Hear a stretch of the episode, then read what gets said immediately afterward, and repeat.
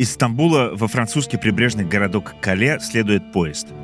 Угольный локомотив, несколько спальных и общих вагонов, один багажный и вагон-ресторан. Состав забит пассажирами до отказа. Маршрут пользуется неслыханной популярностью.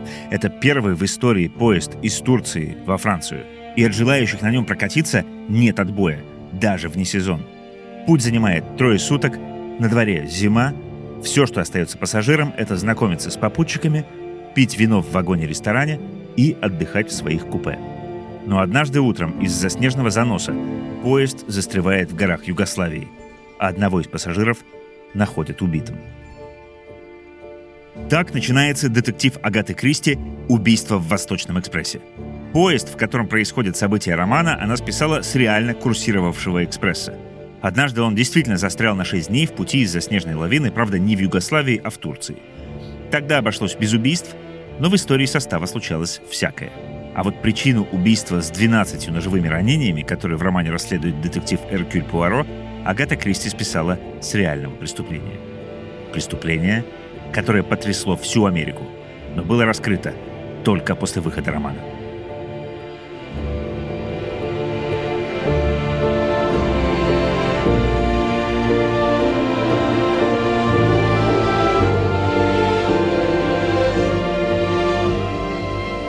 Привет, меня зовут Владимир Раевский. Вы слушаете подкаст «Красной краской». Это совместный проект «Лектория синхронизация» и студии «Шторм». Здесь я буду рассказывать, как реальные преступления вдохновляли художников, поэтов и музыкантов на произведение искусства. Правда ли, что художник Теодор Жирико проводил часы в моргах, работая над своим платом «Медузы»? Какие преступления на самом деле удалось раскрыть Артуру Конан Дойлу? И что стало с детьми, голосами которых поет группа The Smiths? Большинство людей преступления пугают, поражают своей жестокостью, заставляют задуматься о хрупкости человеческой жизни и несправедливости этого мира. Но людей искусства они нередко вдохновляют на полотна, симфонии и романы. В этом выпуске я расскажу о похищении, которое вдохновило Агату Кристи на один из ее самых знаменитых детективов. Но начнем мы эту историю не с похитителя и не с жертвы – и не с Эркюля Пуаро. Мы начнем ее с молодого парня, который был влюблен в небо. Американец со шведскими корнями Чарльз Линдберг с детства любил копаться в моторах. В 20 лет он поступил в летную школу.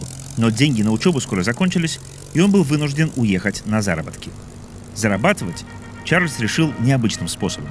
Он устроился парашютистом и стал показывать в воздухе трюки, за которые были готовы платить зрители.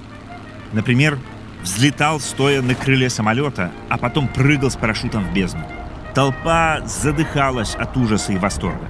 Начальник трюкачей потом вспоминал, что это был настоящий сорви-голова.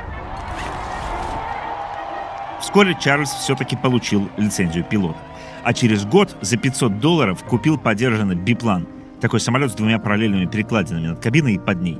Он устроился пилотом авиапочты, доставлял посылки между Чикаго и Сент-Луисом. Казалось бы, скучное занятие для сорви головы. Но, во-первых, можно было летать, а во-вторых, самолеты в те годы только проходили испытания на прочность, а поэтому полеты были непредсказуемы. Трижды Чарльзу пришлось спасаться из падающего самолета с помощью парашюта. Пригодился опыт трюкача. Однажды Чарльз узнал, что владелец сети отелей из Нью-Йорка Реймонд Ортейк объявил награду в 25 тысяч долларов тому, кто первым без посадок пролетит из Нью-Йорка до Парижа. Полеты над Атлантикой случались и раньше. В 1919 году пара британских авиаторов Джон Алкок и Артур Браун долетели из Ньюфаундленда до Ирландии. Но одно дело Ирландия, а другое Франция. Париж – одна из главных европейских столиц, важный транспортный узел – Девять попыток смельчаков, решивших побороться за приз Ортейга, оказались неудачными. Некоторые даже смертельными. Самолеты не выдерживали, топливо заканчивалось, асы разбивались или пропадали где-то в синеве Атлантики. Приз так и оставался ничьим. Но Чарльз Линдберг тоже решил рискнуть. Все-таки 25 тысяч долларов, по тем временам это почти полмиллиона, на дороге не валяются – но куда больше, чем деньги, Чарльза подстегивал азарт. В те годы авиаиндустрия только развивалась. Изучив авиарынок, Чарльз понял, что ни один существующий самолет не дотянет до Парижа. Нужна была особая машина, и Чарльз решил разработать ее самостоятельно. Нужен был максимально легкий самолет, которому хватит топлива на такое дальнее путешествие. Можно было сэкономить на втором пилоте. Это значительно облегчало вес машины и позволяло поставить дополнительный топливный бак. Да и делить приз ни с кем не придется, согласитесь. Тоже плюс. Вычеркнув второго пилота, Чарльз продолжил скрупулезно избавлять самолет от всего лишнего. У модели на его чертеже не было ни тормозов, ни радио, ни фонаря, не было даже прозрачного колпака кабины — Напротив пилота он поставил топливный бак, так что смотреть вдаль можно было только через перископ. Парашют на случай крушения тоже в финальную версию не вошел. А зачем он нужен, если падаешь в океан? С этим чертежом Линдберг обратился в компанию Ryan Aeronautical. На постройку нужны были 10 тысяч долларов. Их Чарльз попросил у девяти предпринимателей из Сент-Луиса – Должно быть, он был невероятно убедительным, раз уж сумел уговорить одних людей дать денег на безнадежную затею, а других построить самолет без права на ошибку. Проект выглядел как чистой воды самоубийство. И все же через два месяца инженеры собрали для Линдберга самолет под названием «Дух Сент-Луиса» в честь спонсоров из Сент-Луиса, которые дали денег на мечту. Теперь Линдберг мог бросить вызов Атлантике.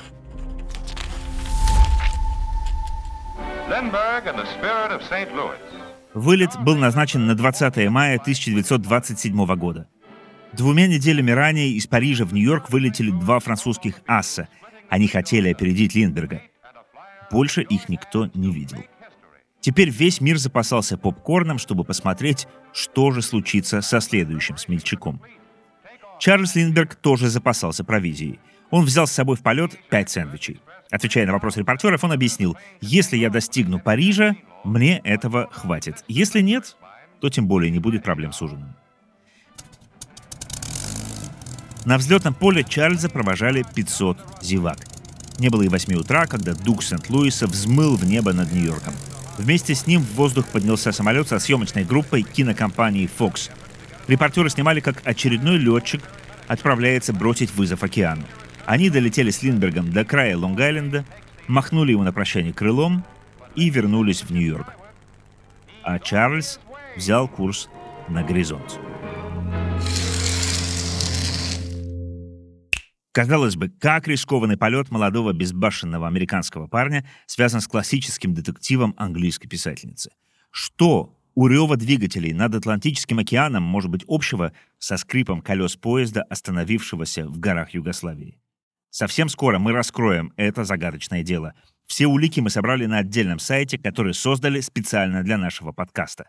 Там вы найдете фотографии, вырезки из газет и даже кинохронику того времени. А еще сможете оформить подписку на онлайн-курсы синхронизации и получить доступ к более сотни курсов по 20 направлениям. Искусство, кино, литература, психология, история, религии.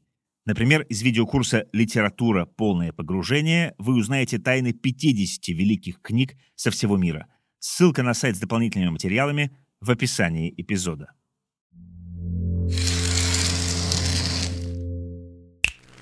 Следующие двое суток о судьбе духа Сент-Луиса ничего не было известно.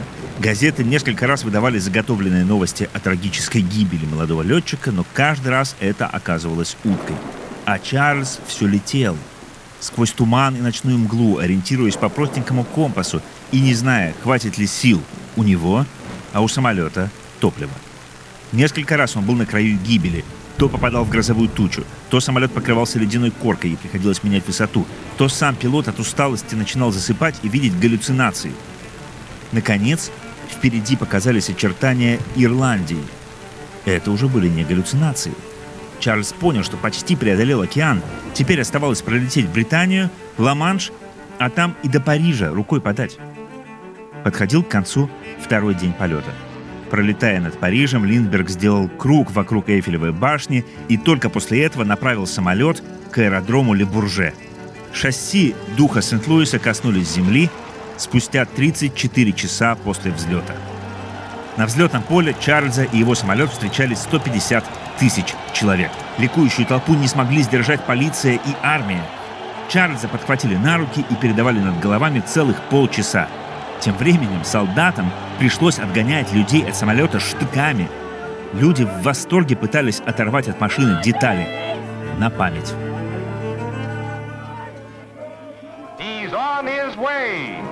Домой в США Чарльз Линдберг и его самолет вернулись на американском крейсере. В Вашингтоне его лично приветствовал президент США Калвин Куридж, а в Нью-Йорке, на Манхэттене, к его возвращению устроили многотысячную демонстрацию. Чарльз стал национальным героем не только Америки и Франции, но, кажется, всего человечества. В день, когда он приземлился в Париже, континенты будто стали ближе друг к другу. Чарльз проложил для человечества воздушную дорогу между Европой и Америкой, за что получил государственные награды многих стран мира. Для своего времени он был Юрием Гагариным или Илоном Маском – с ним лично встречались короли Бельгии и Великобритании. В Париже на аэродроме Лебурже, где его носили на руках, установят памятник Чарльзу Линдбергу. Через полгода Линдберг первым получит звание «Человек года» по версии журнала Time. Следующие 90 лет он будет оставаться самым молодым лауреатом, пока в 2019 году его не обойдет школьница Грета Тунберг. После своего полета Чарльз Линдберг пробыл дома недолго – уже летом он отправился на гастроли по Америке, объехав все американские штаты. Тогда же в издательстве GP Putnam Sons вышла его книга под названием «Мы» с подробностями трансатлантического перелета. Зимой Чарльза ждал тур по странам Латинской Америки. Он хорошо заработал на своем полете, а потом и на гастролях. После возвращения в США его произведут в полковники военно-воздушных сил. Он будет консультировать компанию Transworld Air, которая позднее станет крупным национальным авиаперевозчиком. Он же уговорит финансиста Дэниела Гугенхайма профинансировать проект ученого Роберта Годдарта. Этот странный тип придумал модель ракеты, которая сможет долететь до Луны. Современником Годдард сам казался немного отлетевшим, но Линдберг поверил в его идею и заставил поверить Гугенхайма. И не зря. Именно разработки Годдарта положат начало космическим успехам США.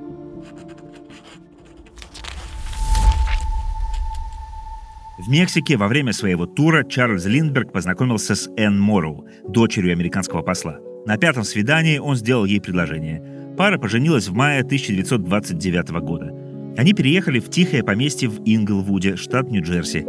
Линдберг специально купил его в уединении подальше от толп поклонников и репортеров, которых теперь интересовал каждый шаг легендарного летчика. Но помимо внимания надоедливых репортеров, колоссальная слава стала причиной трагедии – в семье Чарльза Линдберга. Летом 1930 года у пары родился сын. В честь отца его назвали Чарльз Линдберг-младший. Рождение мальчика не слишком изменило образ жизни его родителей. Воспитание ребенка было поручено няня, а Чарльз и Энн продолжали путешествовать, вечерами редко бывали дома, а ночевать оставались в своей квартире на Манхэттене. Говорят, отец почти не появлялся в детской, а прислуги запрещал приучать ребенка к рукам. Но это только сейчас кажется странным, а в 30-е годы психологи еще не успели рассказать родителям о теории привязанности. Такое воспитание было скорее нормой. И все же 1 марта 1932 года Чарльзу Линдбергу-младшему удалось навсегда изменить жизнь своей семьи. В те дни малышу не здоровилось. Родители были дома. В 8 вечера няня уложила мальчика спать и спустилась в гостиную. Позднее Линдберг-старший будет вспоминать, что слышал какой-то шум, но решил, что это кухарка уронила что-то на кухне. Больше никто ничего странного не заметил. В 10 вечера няня поднялась в детскую проверить мальчика, но в его кроватке было пусто. Она подумала, что малыша, наверное, забрала к себе мать, но его не было и у матери. Чарльза-младшего искали в других спальнях, в гостиной, в кухне, везде. Мальчик пропал. Точнее, его похитили. На улице под окном детской Линдберг-старший нашел лестницу. Окно в комнате было приоткрыто, а на подоконнике лежало письмо, написанное неровным почерком на неграмотном английском. «Уважаемый сэр, имейте 50 тысяч долларов. Из них 25 тысяч в 20-долларовых банкнотах, 15 тысяч в 10-долларовых, 10 тысяч в 5-долларовых банкнотах. Через 2-4 дня мы сообщим, где вы должны будете оставить деньги. Мы предупреждаем, чтобы вы ничего не сообщали публике и не ставили в известность полицию. Линберги, естественно, тут же вызвали полицию. По почерку и характерным ошибкам полицейские предположили, что автор записки – немец или скандинав. На ковре они обнаружили следы грязных ботинок, а во дворе под окном детской – вмятины от лестницы и плотничий инструмент – долото. Полицейские опросили всех, кто жил в доме. Всю почту, приходившую в местное отделение, приказали направлять на проверку. Вопреки требованиям похитителей, Линдберги не только обратились в полицию, но и опубликовали в местных газетах обращение с просьбой вернуть сына домой – Мать мальчика через прессу описала для похитителей режим дня и кормление ребенка, так как у него была специальная диета. Чарльз Линдберг снова оказался в центре внимания. Репортеры дежурили у их дома, сочувствующие писали письма поддержки. Были и те, кто выдвигал свои версии случившегося. Желтая пресса писала, что ребенок мог стать жертвой ритуального убийства. По другой теории, это была месть еврейских банкиров дедушке мальчика, конгрессмену Линдбергу. Правда, он к тому времени уже умер, но все же Некоторые считали, что сам летчик Чарльз Линдберг убил своего сына, а следы решил замести с помощью легенды о похищении. Полиция предполагала, что участвовать в похищении ребенка мог кто-то из домашних. На допросах больше других нервничала девушка Виолет Шарп, жившая у Линдбергов. Во время пропажи ребенка она как раз отлучилась куда-то из дома, но на вопросы полиции отвечала уклончиво. Полиция решила сделать вид, будто собирается ее задержать. Девушка закричала, что не позволит себя арестовать, бросилась в свою комнату и выпила жидкость для чистки стекла. Средство содержало цианид, и девушка скончалась в течение нескольких минут. Позже выяснится, что погибшая нервничала совсем не из-за участия в похищении ребенка. У нее был роман с женатым дворецким Литбергов, и она боялась его скомпрометировать. 4 марта, через три дня после похищения, похитители прислали Линдбергам новое письмо. Они были возмущены тем, что родители обратились в полицию, вопреки их запрету, и теперь требовали выкуп уже в 70 тысяч долларов. Видя, что полиция не приблизилась к поимке преступников ни на йоту, Чарльз Линдберг снова через газету объявил о готовности заплатить. Но невозможно было постоянно вести переговоры на страницах газет. Нужен был посредник – по странному стечению обстоятельств им стал 71-летний учитель математики из Бронкса Джон Кондон. 8 мая Кондон тоже написал письмо в газету. Ей-богу, пресса в те годы была почище лент социальных сетей. Кондон обратился к похитителям с просьбой сохранить мальчику жизнь и обещал заплатить тысячу долларов, то есть все свои накопления, если они передадут ребенка католическому священнику. Уже на следующий день Кондон получил письмо – Похитители выбрали его посредником. Они написали, как упаковать деньги, даже указали размеры конверта и снова потребовали, чтобы не было никакой слежки, иначе сделка отменяется. В обмен похитители обещали сообщить, где найти ребенка. Но намекнули, что отцу придется слетать за сыном примерно за 150 километров от дома. И все же Чарльз Линдберг был не уверен – ни во внезапно появившемся Джонни Кондоне, ни уж тем более в похитителях своего сына. Он хотел получить доказательство, что ребенок жив. Так что на первую встречу денег он посреднику не дал. Когда 12 марта Кондон появился в уговоренном месте, к нему подошел какой-то человек и сказал, что его будут ждать на кладбище Вудлаун в Бронксе. На кладбище Кондона встретил человек, похожий, по его словам, на скандинава – Незнакомец был в ярости, узнав, что посредник не принес денег и отказался показывать ребенка. Но после переговоров согласился прислать доказательства, что мальчик действительно у него. На следующий день Кондон получил пакет, в котором лежали ночная рубашка и детский поясок. Няня и мать мальчика подтвердили, что эти вещи были на ребенке в ночь похищения. Тогда семья все же согласилась заплатить выкуп. 2 апреля похитители назначили новую встречу на другом кладбище Бронкса, но эта встреча прошла не по плану Линдбергов. Почему-то Джон Кондон заявил похитителю, что семье не удалось собрать 70 тысяч долларов. Есть только 50 тысяч.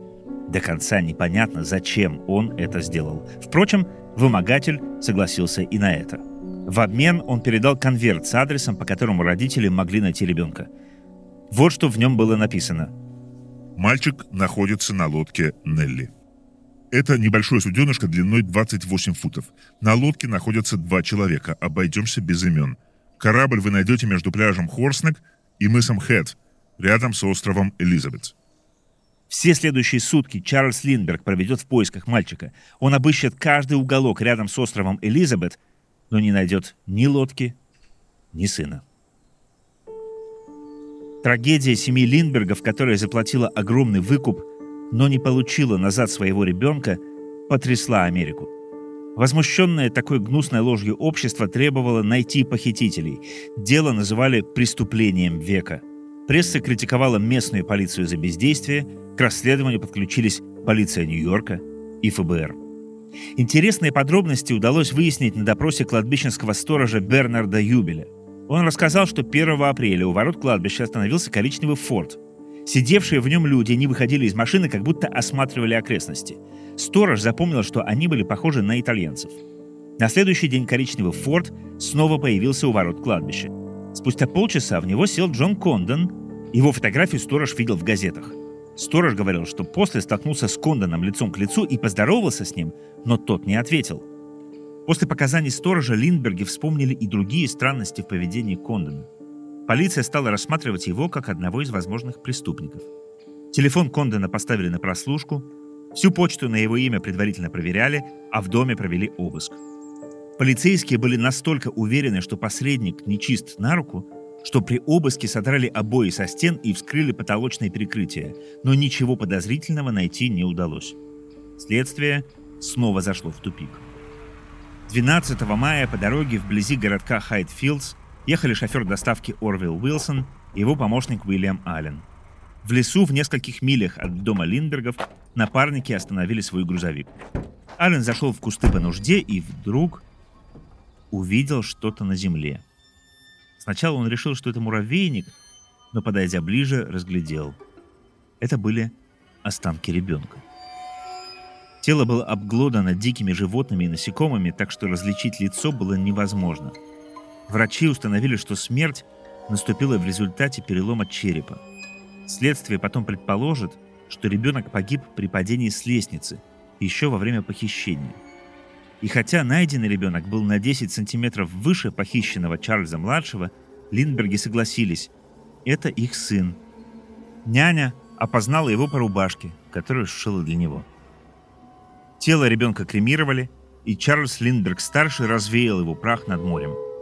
Энн потом вспоминала, что он ни разу не заплакал в те дни. На этом надежда вернуть сына живым покинула дом Линдбергов. Но полиция все еще надеялась найти его похитителей – и теперь уже убийц.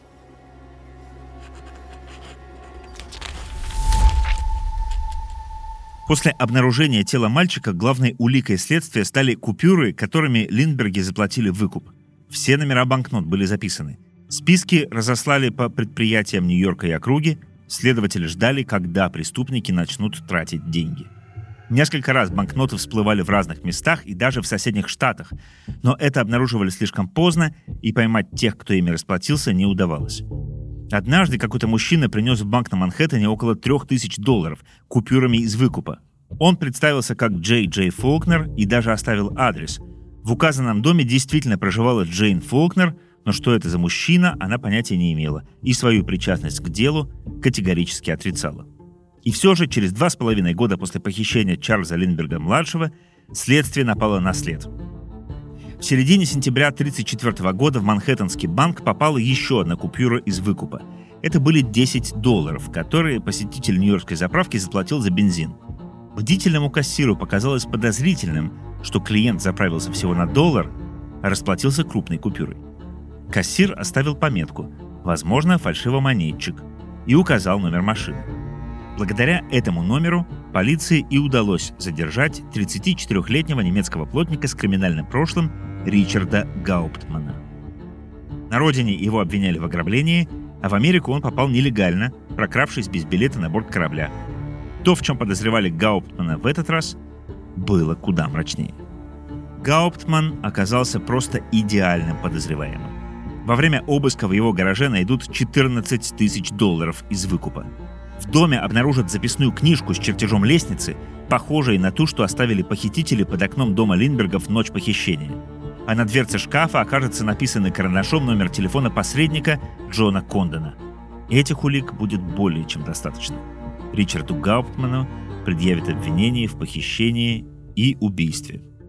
При этом сам Гауптман с самого начала и до последнего дня утверждал, что он невиновен – он говорил, что купюру ему отдал на хранение знакомый немец Исидор Фиш, Тот якобы уехал по делам в Германию и там внезапно умер, а деньги так и остались у Гауптмана. Записанный номер телефона объяснял интересом к делу Линдберга, а лестницу в записной книжке якобы нарисовал его собственный сын. Суд над Гауптманом еще не начался, а ни у кого уже не было сомнений, что это он выкрал и убил полуторагодовалого мальчика из родного дома. Процесс стартовал 2 января 1935 года. С самого первого заседания он явно шел не в пользу подозреваемого. Обвинение предъявило результаты экспертизы о том, что почерк Гауптмана похож на тот, которым были написаны письма похитителей Линдбергу. Судя по другой экспертизе, на чердаке у Гауптмана нашли брусок дерева той же породы, из которой была сколочена лестница похитителей. Прокурор посчитал, что в последнее время плотник Гауптман жил непосредством. Например, купил себе дорогой радиоприемник и отправил жену в поездку в Германию. Последней каплей стало заявление Чарльза Линдберга. На суде он рассказал, что прятался в машине во время встречи Джона Кондона с похитителем на кладбище, и голос похитителя, который он слышал больше двух лет назад, оказался похож на голос Ричарда Гауптмана. Адвокат обвиняемого вяло апеллировал, что все улики против его клиента косвенные, никто не видел его с ребенком, никто не видел его в доме Линдберга, ни на окне, ни на письмах, ни на лестнице не обнаружили его отпечатков пальцев. Тому же для похищения ребенка со второго этажа дома нужно было хотя бы два человека. Один он не смог бы вылезти из окна и спуститься по лестнице с ребенком в руках. Но разве это могло кого-то переубедить? Если дело о похищении Чарльза-младшего назвали преступлением века – то Ричарда Гауптмана газетчики быстро окрестили самым ненавистным человеком в мире. Репортеры подробно освещали каждое заседание суда. Внимание всей Америки было приковано к процессу. Торговцы сувенирами продавали медальоны как бы с локонами младенца и миниатюрные модели лестницы, с помощью которой похитили мальчика. Общество жаждало расправы, и оно ее получило. Присяжные признали Ричарда Гауптмана виновным – Суд приговорил его к смертной казни. Последующая апелляция была проиграна. Губернатор штата предлагал Гауптману заменить приговор на пожизненный срок в обмен на признание вины. Но тот отказался. 3 апреля 1936 года Ричард Гауптман был казнен на электрическом стуле в тюрьме Трентон. Перед смертью он сказал своему духовнику, «Я абсолютно невиновен в преступлениях, в которых меня обвиняют.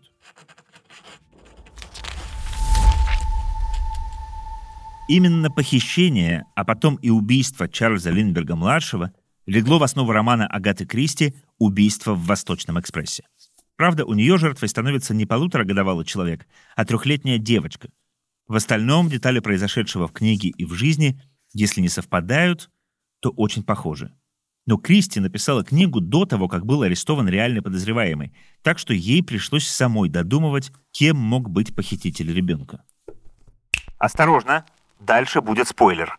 Если вы не читали «Убийство в Восточном экспрессе» и планируете это сделать, лучше перемотайте на отметку 2945.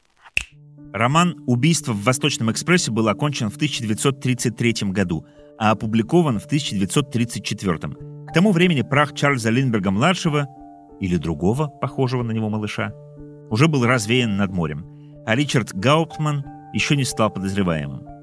Возможно, поэтому, работая над романом, Агата Кристи не доверила судьбу убийцы официальному суду, а предоставила совершить правосудие пассажирам поезда.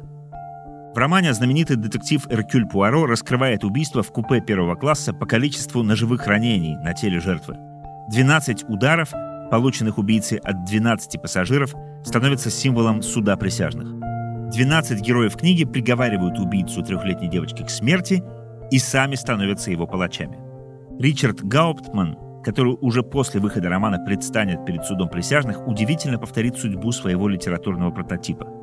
Нож в его грудь по очереди воткнут полицейские, репортеры, свидетели, присяжные, читатели газет и, конечно, отец мальчика Чарльз Линдберг. Кто знает, стал ли настоящий Ричард Гауптман жертвой тех людей, которые так хотели видеть в нем убийцу ребенка. Или он и впрямь был виновен. Реальной жизни, а не в книге, дело о похищении Чарльза Линдберга-младшего официально было раскрыто. Жертва похоронена, убийца казнен. У Линдбергов к тому времени родился второй сын, Джон. Родители так боялись за его безопасность, что приставили к нему охранника с овчаркой. Потом у них появится еще четверо детей. Двое мальчиков и две девочки. От пристального внимания репортеров семья ненадолго уедет в Европу. В 1936-м Чарльз Линдберг будет стоять на трибуне стадиона рядом с Адольфом Гитлером во время открытия Олимпийских игр в Берлине. Его жена Энн в письме к матери назовет фюрера пророком. В 1938-м председатель Рейхстага Герман Геринг представит Линдберга к ордену Германского Орла, национальной немецкой награде времен Третьего Рейха. В начале Второй мировой войны Линдберг уже в Америке выступит в поддержку нацистов и призовет евреев не втягивать народ в войну. Человек, который был для Америки кем-то вроде Юрия Гагарина, героем, первопроходцем, преодолевшим человеческие возможности, вдруг оказался сторонником нацизма. Перешел на темную сторону. Популярность Линдберга начнет таять на глазах, а следом поползут слухи о том, что человек, оправдывающий убийство евреев, мог убить и собственного ребенка. Говорили, будто мальчик погиб еще дома, например, упал с лошади, а отец заявил о похищении, чтобы замести следы. А может, никакой лошади и не было? Какая уж лошадь полуторагодовалому ребенку? Может, ребенок был неизлечимо болен, а отец убил его сам, чтобы избавить семью от позора. Серьезных доказательств ни одной из этих версий не нашлось, но репутацию Линдберга-старшего они все же пошатнули. А вот тех, кто верил в невиновность плотника Ричарда Гауптмана, с годами будет становиться все больше. По некоторым данным, номер телефона Джона Кондона на шкафу Гауптмана написал во время обыска какой-то репортер. Брусок из той же породы дерева, что и лестница, на чердак дома Гауптмана подкинула полиция. Как выяснится позднее, коллеги Гауптмана давали показания, что у мужчины было алиби. В дни преступления его видели на работе. Но в дело эта информация почему-то не войдет. О деле Линдберга и Гауптмана напишут несколько книг. Их авторы обвинят журналистов в давлении на суд, а полицейских заподозрят в предвзятости к Гауптману по национальному признаку. Они ведь с самого начала искали немца, и вот нашли Ричарда Гауптмана. Позднее выяснится, что на суде мнения присяжных разделились почти пополам. Семеро из 12 проголосовали за то, чтобы признать Гауптмана виновным, но пятеро были против. То есть судьбу обвиняемого решил перевес буквально в пару голосов, и дело могло сложиться иначе. Пропажу сына Линдбергов и суд над Гауптманом будут изучать десятилетиями. Но никто так и не сможет доказать, что именно Ричард Гауптман похитил маленького сына Линдбергов из его детской. Вдова казненного Ричарда Гауптмана переживет супруга на 60 лет. До глубокой старости она будет утверждать, что ее муж был невиновен, и настаивать на его реабилитации. Несколько раз она подаст в суд в связи с появлением новых подробностей дела, но ни один судья так и не удовлетворит ее просьбу.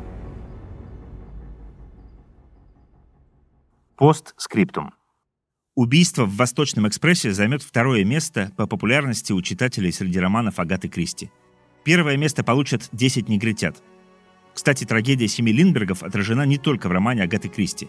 Другим автором, обращавшимся к этой истории, стал советский писатель Юлиан Семенов. Даже если вы не читали его произведения, точно знаете экранизацию его книги «17 мгновений весны». В продолжении эпопеи под названием «Экспансия» советский разведчик Штирлиц дает начальнику гестапо Мюллеру прочитать дело о похищении сына известного летчика Чарльза Линдберга немецким гражданином. В романе Мюллер читает документ о похищении Чарльза-младшего со слезами на глазах.